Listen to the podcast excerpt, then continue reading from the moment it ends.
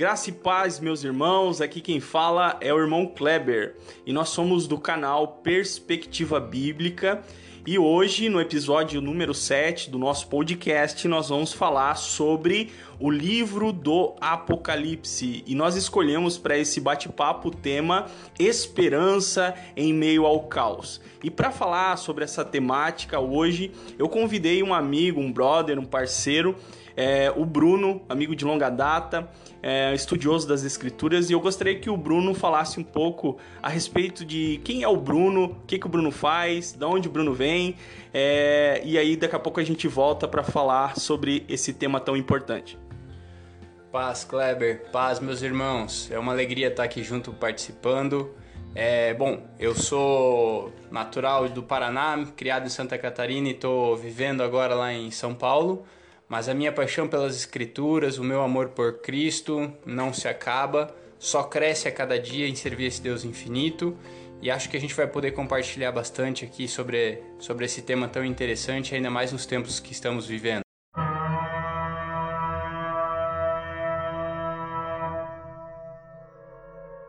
Então, Bruno, para a gente começar o nosso bate-papo, a nossa conversa aqui sobre esse tema importante, eu acho que uma pergunta, uma proposta bem interessante é uh, qual é a importância de nós uh, estudarmos o livro do Apocalipse. Eu gostaria que o Bruno discorresse um pouquinho sobre isso, daqui a pouco eu vou trazer as minhas impressões, as minhas uh, ponderações, mas eu gostaria que o Bruno falasse, que você falasse, Bruno, a respeito da importância de estudarmos o livro do Apocalipse hoje, no século 21. Legal, Kleber. É, eu gostaria de dizer um, o meu ponto de vista que é me traz esperança e isso vai de encontro com a motivação da carta também. Ela encoraja a, em tempos difíceis a gente continuar servindo e não esquecer que nós adoramos o Senhor da história. É, foi o próprio Cristo que foi abrindo selos e ele nem um momento perdeu o controle da história. É interessante pensar no princípio e no fim, aquele que domina sobre a, o tempo e sobre tudo mais.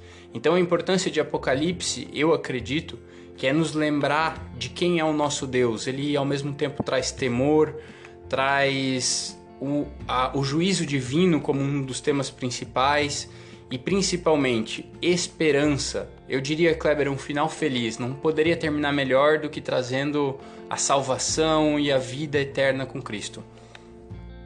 Meu irmão, e diga pra gente por que, que você acha que é interessante estudar o Apocalipse em nossos tempos? Então, Bruno, é, principalmente porque a gente vê nos dias de hoje muitas deturpações, distorções do, e aberrações é, é, exegéticas é, a, a, respeito do livro do Apocalipse. Né? A gente vê muitos movimentos que surgem é, no decorrer da história do cristianismo a partir de uma leitura equivocada do livro do Apocalipse. A gente poderia citar vários exemplos aqui de movimentos heréticos na história da igreja que se apropriaram, é, é, se apropriaram de textos tirados do seu devido contexto, né, tirados de dentro do livro do Apocalipse, textos esses distorcidos e é, heresias que surgiram, é, verdadeiras aberrações, como eu disse anteriormente, levando aí muitos irmãos seguirem a movimentos estranhos, movimentos esquisitos aí, é, escatológico, de viés escatológico, né, de viés aí totalmente é, distorcido da palavra de Deus. Né? Então eu vejo que a importância de a gente estudar Apocalipse é para a gente fazer uma releitura é, é, razoável, coerente, né? Então isso serve para todos os livros da Bíblia. A gente deve é, é, observar o seu, o seu devido contexto para é, sem se apropriar é, indevidamente do texto, fazendo o texto dizer aquilo que a gente quer que ele diga, né? O texto ele tem que falar aquilo que ele quer dizer, né? O, o pregador, o, o, expositor, ele tem que se curvar à Bíblia e não fazer a Bíblia se curvar ao seu bel prazer. Então a gente vê esses movimentos aí é, se utilizando desses textos de maneira é, equivocada. Show de bola, Kleber. Kleber, acho que agora então vale dizer para a gente não cair no mesmo erro em que contexto que isso aconteceu, em que contexto que a carta foi escrita e para quem, porque começa pra gente dizer como é que isso aconteceu, Kleber. Então, é, o contexto do Apocalipse é o contexto ali das epístolas gerais, né? O contexto que a gente chama de período pós-apostólico, final ali do primeiro século da era cristã. Nesse período, possivelmente aí subentende-se que quem era o imperador é, no tempo do período que Apocalipse foi escrito era o imperador Domiciano. É, ele reinou, governou aí por volta do ano de 81 a 96 depois de Cristo. Esse Domiciano foi um dos imperadores aí, foi um dos primeiros imperadores que desencadeou uma perseguição terrível para, é, para com o cristianismo. É, dentro de outros episódios a gente já explicou aqui por que, que o cristianismo começou a ser perseguido. Ele foi identificado como uma religião, foi identificado como um movimento à parte do judaísmo, porque até então ele era visto como é, dentro do judaísmo, né? Então, quando ele foi identificado, começa-se a perseguição. Esse Domiciano, assim como Nero, ele também era me megalomaníaco, tinha a síndrome da grandeza, né?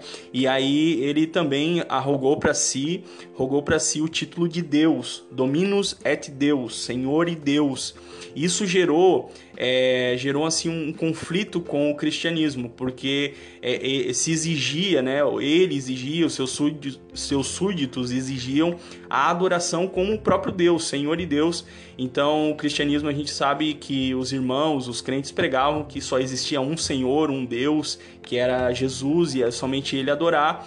E aí eles resistiram a essa dominação, resistiram a essa, a essa veneração ao imperador e aí gerou os primeiros conflitos, né? A, a primeira grande, a, na verdade a segunda grande perseguição ao cristianismo, como eu disse, Nero desencadeou a primeira e Domiciano a segunda.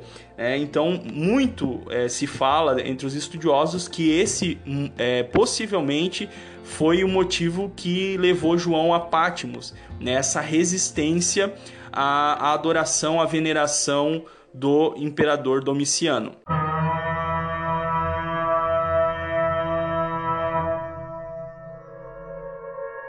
Pessoal, é importante ressaltar que a carta foi escrita ali em 95, 96, esse final do primeiro século era bem final mesmo.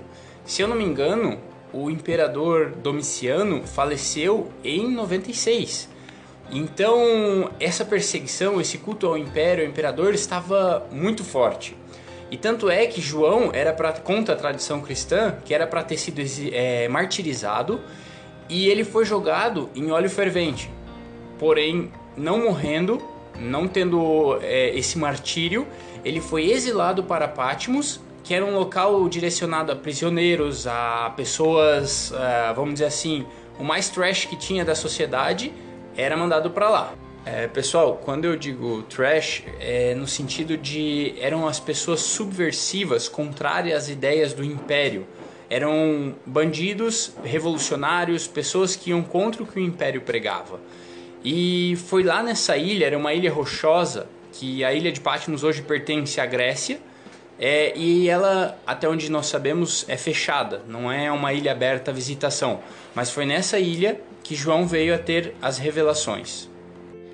Isso, importante salientar também que essa é a ideia do livro, né? É, é o Senhor Jesus Cristo glorificado, soberano, trazendo a João as revelações, né? E é, é esse é uh, o, o, próprio nome do livro, né? O livro de Apocalipse, Apocalipse em grego, Apocalipse, a revelação é revelação, a revelação de Jesus Cristo. O que é revelação? É revelar a ação, ou seja, Jesus está para João, revelando as suas ações no futuro escatológico. Então, essa é, é, é a temática, a proposta do livro do Apocalipse, Jesus revelando as suas ações é, na história.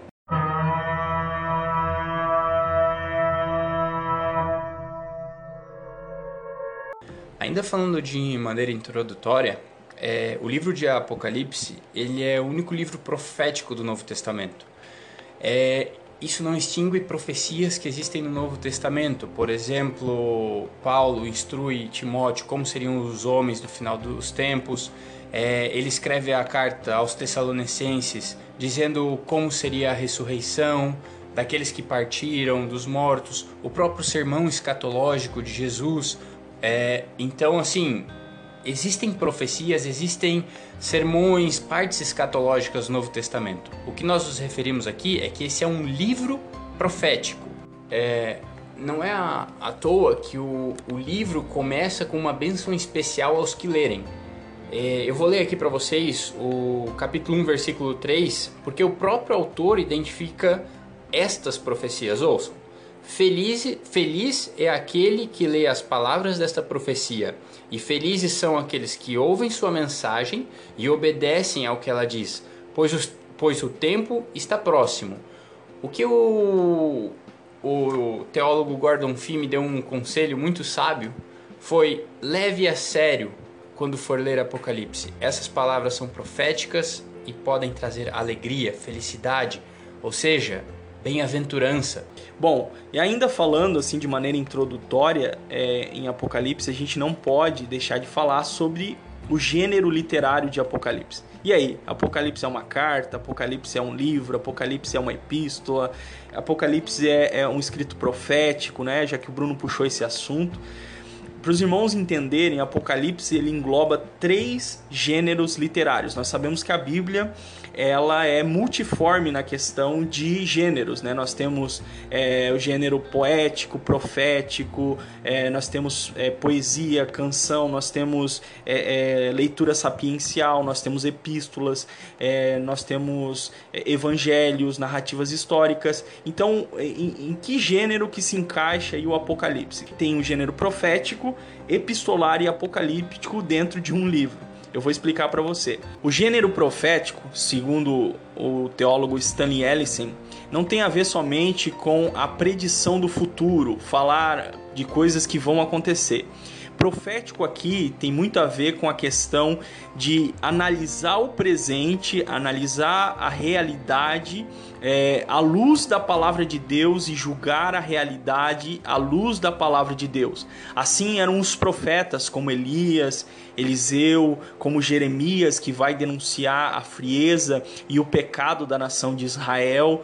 É, então ele está o que? Julgando a realidade presente, os governantes e, e, e, a sociedade como um todo, à luz da palavra de Deus, trazendo é, é, direcionamentos da parte de Deus. Então ele também é profético no sentido de é, julgar essa realidade à luz da lei do Senhor. Então o Apocalipse tem muito isso, né? principalmente quando é direcionado, dirigido às igrejas da Ásia. É, o João, ali, direcionado pelo Espírito Santo, vai dar direcionamento, diretrizes para a igreja, embasado né, na lei do Senhor, na palavra de Deus. Já o gênero epistolar é porque uh, Apocalipse era um livro, isso está uh, inserido uh, ali no texto do próprio Apocalipse, que era um livro para circular nas sete igrejas, era destinado às sete igrejas que estavam é, na Ásia Menor, Éfeso, Esmirna, Pérgamo, Tiatira e assim por diante. Então, esse livro, né, contendo essas orientações específicas para cada igreja, era para circular aí nessa região da Ásia Menor. Então, por isso, ele tem o gênero epistolar, porque é, ele trata particularmente as individualidades das igrejas, né? Então, trata assim de maneira específica e também de maneira geral, né, sendo enviado e direcionado aí para cada uma delas. Já o gênero apocalíptico, ele é aquele gênero é, literário que vai surgir, né, vai ter uma fomentação muito grande no, no contexto do cativeiro da Babilônia, onde Judá vai estar no cativeiro, e ali no, no cativeiro vai surgir é, por parte da nação, é, povo de Judá, pelos judeus, um anseio, uma esperança de uma restauração nacional. Então vai haver aí, ali no cativeiro uma fomentação desse estilo literário que basicamente enfatiza algumas, uh, alguns pontos específicos, como por exemplo a, a, destruição do ímpio, o julgamento do ímpio, né, a elevação é, do justo, né, a, a, a, glorificação do justo, né, é onde a justiça do Senhor vai ser derramada contra o ímpio, contra, o, contra aquele que é perverso, que faz a maldade. Né? Então, essa, essa característica é muito inerente da literatura apocalíptica. Cara, em relação a essa questão de juízo, essa é uma característica muito forte no gênero apocalíptico que já era usado, na, vamos dizer assim, no judaísmo, e ele também relata experiências transcendentais. Então, além de falar sobre juízo, fala sobre a salvação aos fiéis, sobre o juízo para os inimigos, bem como esse linguajar toma se apropria, se apropria de símbolos, de números, códigos. É como se fosse uma criptografia. Eu vou fazer essa analogia, me corrija se eu estiver errado, Kleber. Mas imagine que você vai escrever algo criptografado para alguém que só as pessoas que estão envolvidas no meio vão entender. Ou você precisa de se debruçar sobre aquela mensagem para se entender com clareza. Por quê? As mensagens transcendentais às vezes não conseguiam relatar tudo com as palavras que nós conhecemos. Então ela traz uma imagem para explicar, explicar uma realidade. Isso, muito bem colocado. É, até o Gordon Fee, no livro Entendes o que Lês, é um livro que a gente está usando como base para nossa discussão aqui. É, o Gordon Fee vai falar, vai falar que uh, esse estilo literário, né, esse gênero literário, vai fazer muita a utilização é, dos livros Daniel, Zacarias, veterotestamentários, né? veterotestamentários é, Isaías, Ezequiel, né, que são livros que também vão trabalhar muito com o simbolismo, né, com, com visões, é, tudo isso faz parte aí da, da própria literatura apocalíptica que, como eu disse, repito, teve ali a, a fomentação no período é, do cativeiro da Babilônia e também no período interbíblico, que são aqueles 400 anos antes, é, entre né, o profeta Malaquias até João Batista.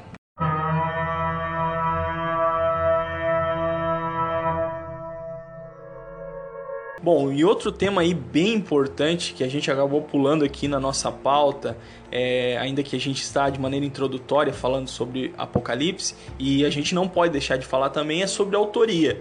A gente acabou aí é, já falando desde o início é, que foi João que escreveu o Apocalipse, né? Isso porque a gente se embasa na evidência interna de João, ah, de Apocalipse, capítulo 1, versículo 1, onde o próprio é, João vai se identificar como autor, né? vai colocar ali que ele é servo João, então a tradição vai dizer que é João o discípulo do Senhor, discípulo amado, né? o apóstolo do amor. É, e a própria, a própria tradição, os pais da igreja, é, como Justino Marte, é, Irineu, Polícrates, é, Clemente de Alexandria, Tertuliano, todos esses pais da igreja vão dizer aí que quem escreveu o Apocalipse foi é, é, o apóstolo João. É, então a gente vai se embasar aí nessa tradição e na evidência interna. Ah, os críticos literários ou a própria crítica literária, analisando é, o texto de Apocalipse em comparação com os outros escritos joaninos, vai dizer que não é, é, o, o, Evangelho de João não condiz né, no seu estilo literário com ah, o estilo literário, né, o estilo da escrita de Apocalipse. Né? É, inclusive é, na história da igreja Dionísio de Alexandria, no século III, vai aí é, vai fazer questionamento com relação à autoria joanina de Apocalipse. E aí, até por isso que havia uma divergência, houve uma divergência na história da igreja acerca dessa questão, e Apocalipse não era aceito como uma unanimidade no cânon do Novo Testamento. O Apocalipse só foi ser aceito é, no, no, em 397 é, depois de Cristo, né, no, no concílio de Cartago, né, ali Apocalipse foi aceito e colocado, inserido aí no cânon, mas até então não era uma unanimidade aí na história da igreja. Calvino fez comentários sobre todos os livros da Bíblia e um dos livros que ele não ousou comentar foi o livro de Apocalipse. Inclusive Lutero relutou um pouco para colocar no cânon também, ou pelo menos ele disse: ó, vamos colocar, mas não vamos colocar agora em forma de doutrinária. Então, os reformadores tiveram já essa dificuldade em interpretação, eu posso dizer, ou... mas mesmo apesar da contestação, contestação de autoria joanina, é, a tradição cristã, bem como você falou, o interno, o capítulo 1, versículo 1 e o, ali no versículo 9, ele sempre está falando eu, João, eu vi. É, então, Alguns que dizem que pode ter sido um discípulo de João.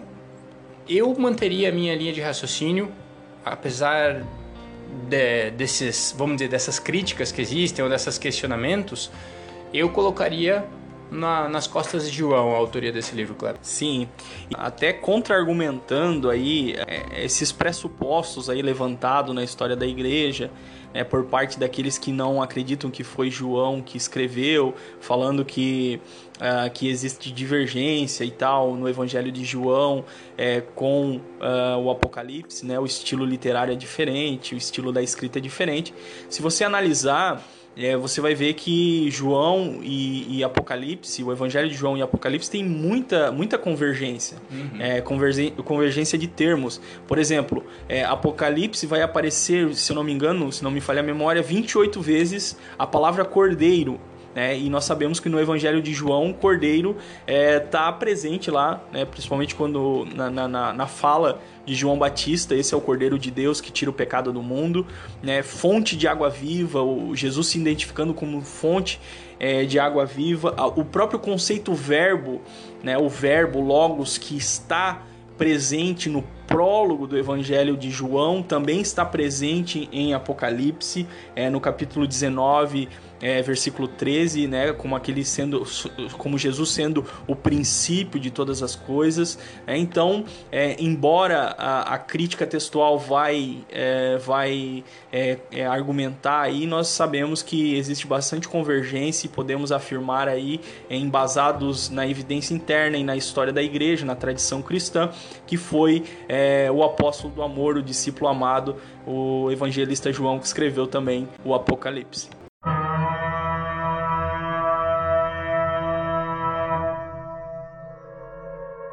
É, nós já respondemos de quem, de onde e agora acredito que fica faltando para onde.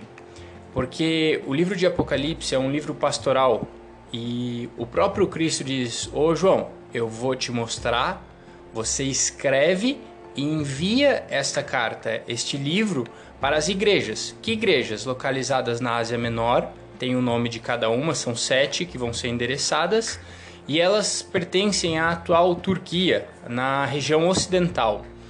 A ilha de Patmos, que a gente mencionou, pertence à Grécia atualmente, mesmo estando próxima à costa turca, mas as cartas foram endereçadas a essa região que pertencia ao Império Romano na época e tinha uma cultura grega predominante em todas essas cidades ela, a gente vai estar tá falando mais ainda, provavelmente, sobre os estudos de cada cidade, de cada carta, as aplicações, mas eram cidades influentes comercialmente, com adoração. Isso, aí, Bruno, é uma questão bem importante que tu levanta, porque é, isso mostra, evidencia que o livro ele não, não cai pronto do céu, né? Quando tu fala que é, é um livro pastoral, é, eu entendo que tu está querendo dizer que é, é, esse livro está tratando né, de, de problemas pontuais. As cartas vão tratar de problemas pontuais da igreja, situações é, como pecado, frieza espiritual, né, dificuldades ali da, com relação às perseguições, né, para os irmãos terem ânimo, terem perseverança. Então, é, é, esse livro não é meramente é, diretrizes escatológicas, é, é, desdo, desdobramentos do futuro apenas, visões apenas. Não, esse livro de imediato, num contexto imediato, está tratando de problemas reais, de pessoas reais, de crentes reais que estão vivendo ali o seu cristianismo dentro desse contexto ali é, das igrejas da Ásia Menor. É, eu acho legal que tu já está respondendo a nossa primeira pergunta e nessa introdução a gente já está vendo não só como ler o Apocalipse, o que, que seria relevante para a gente conseguir entender ele melhor, não fazer aquela bagunça com as informações, mas a gente já vê aí um, como aplicar na nossa vida. A gente já está sentindo essa questão do não é não, não é algo sem interpretação, sem fundamento, mas é real, é para os nossos dias hoje, porque nós somos igreja hoje. Hum, a igreja prevalece, a igreja continua, E assim como o cuidado pastoral havia na época, esse cuidado pastoral permanece até hoje. É, ainda voltando sobre a questão dos destinatários ali, das igrejas que tu estava comentando, é interessante salientar que essas igrejas, uh, as sete igrejas da Ásia, elas eram interligadas por estradas romanas. Nós sabemos que ali no período do Império Romano houve a Pax Romana, que foi aquele estabelecimento da, da paz romana, né? onde Roma é, construiu diversas estradas de ligação das grandes cidades. E as cidades da, da Ásia Menor, ali as sete cidades a qual João vai endereçar o Apocalipse, elas são interligadas por essas estradas, ajudando aí, melhorando aí, o, o contribuindo para o bom fluxo, né? Então, se você analisar essas cidades ali eh, que João está escrevendo, elas formam uma rota, né? É, elas estão inclusive em sequência, né? Éfeso, Esmirna, Pérgamo, elas formam uma sequência lógica ali, por quê? Porque essa era, é, era a, a rota que o mensageiro iria percorrer levando o documento, né? Era a rota exata. Então, a sequência que João traz ali das igrejas também evidencia essa rota aí que o mensageiro ia percorrer, né? E as igrejas é, do Apocalipse, elas eram também, a distância delas, das cidades, melhor dizendo, era de 55 quilômetros. Então eram cidades perto, teoricamente, e grandes cidades, né? Cidades é, eram metrópoles, né? Cidades cosmopolitanas, assim, cidades influentes, onde é, tinha um fluxo muito grande de cultura, de religião, de arte, né? Então ali eram cidades muito influentes, é, as sete cidades do Apocalipse. Tanto é, Kleber, que eu acho que se a gente conseguir fazer, conversar e bater um papo sobre cada uma dessas igrejas, vai ser um tema bem legal para falar porque as palavras endereçadas para cada uma dessas cidades têm influência com a cultura local, com o templo, com o comércio. Eu acho que isso vai ser bem bacana a gente tocar para frente. É quem sabe aí uma série, né? Mais para frente aí, quem sabe uma série as sete igrejas do Apocalipse, a gente falando aí história, teologia, contexto, é bem na dentro da nossa proposta aí do, do nosso canal Perspectiva Bíblica.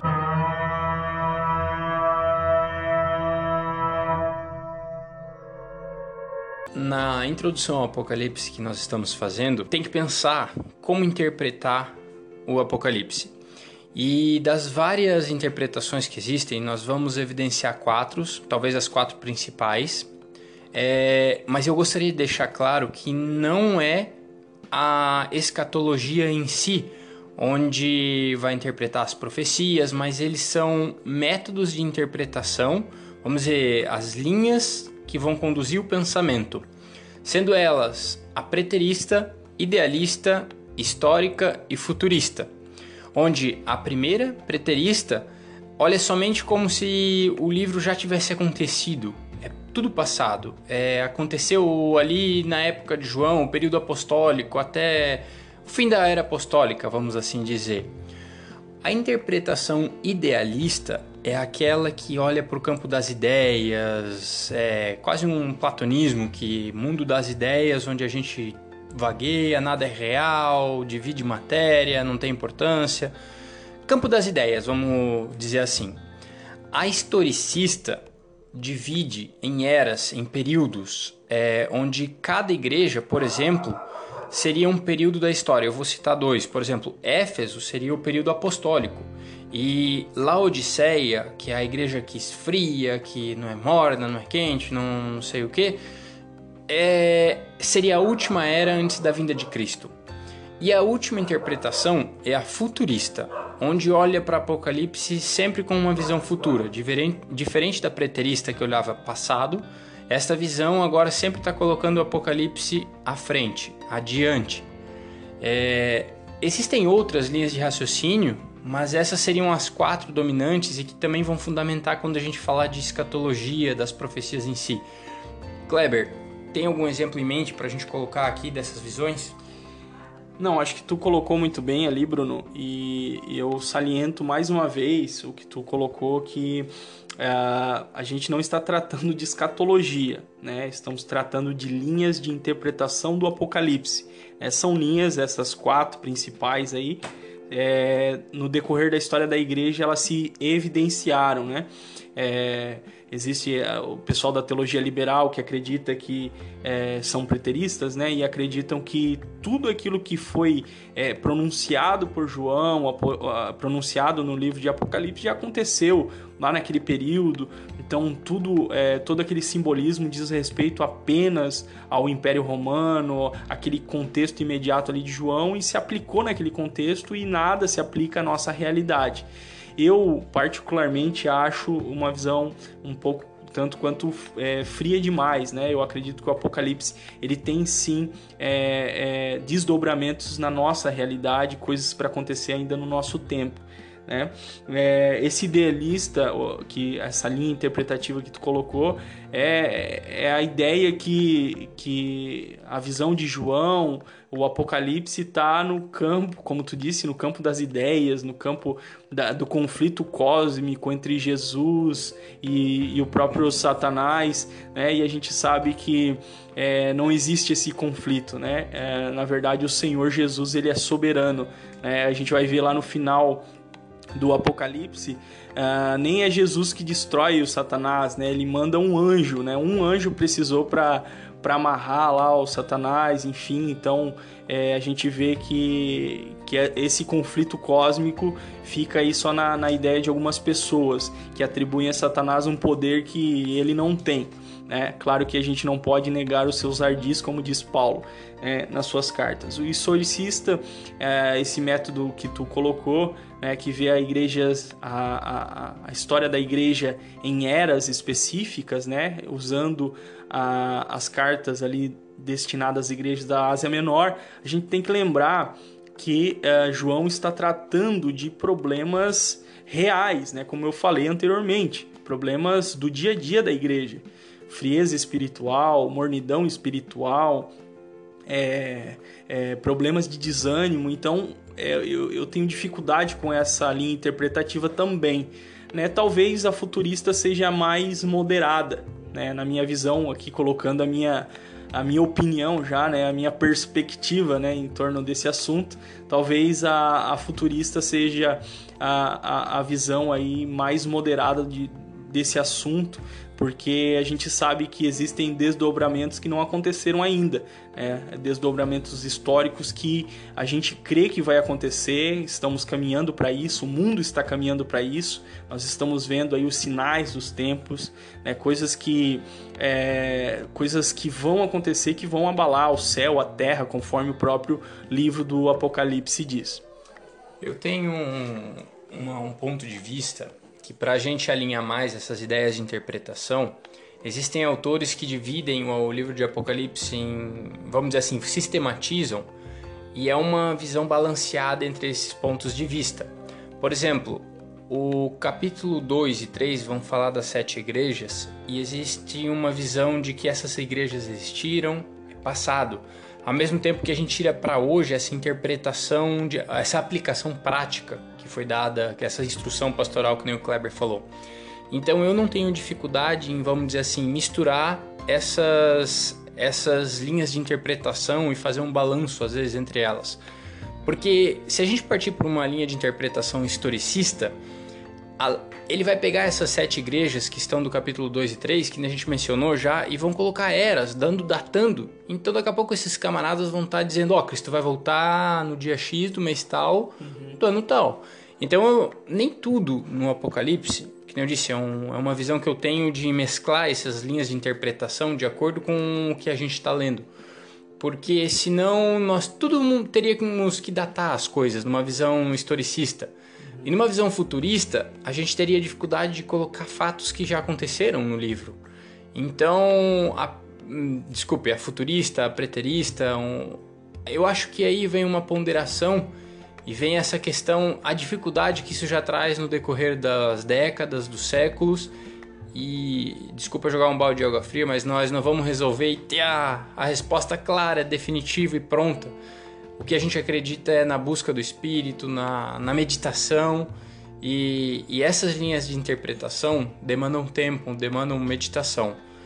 Então, gastem energia. Se eu puder dar um conselho, gastem energia pensando no que essas palavras dizem.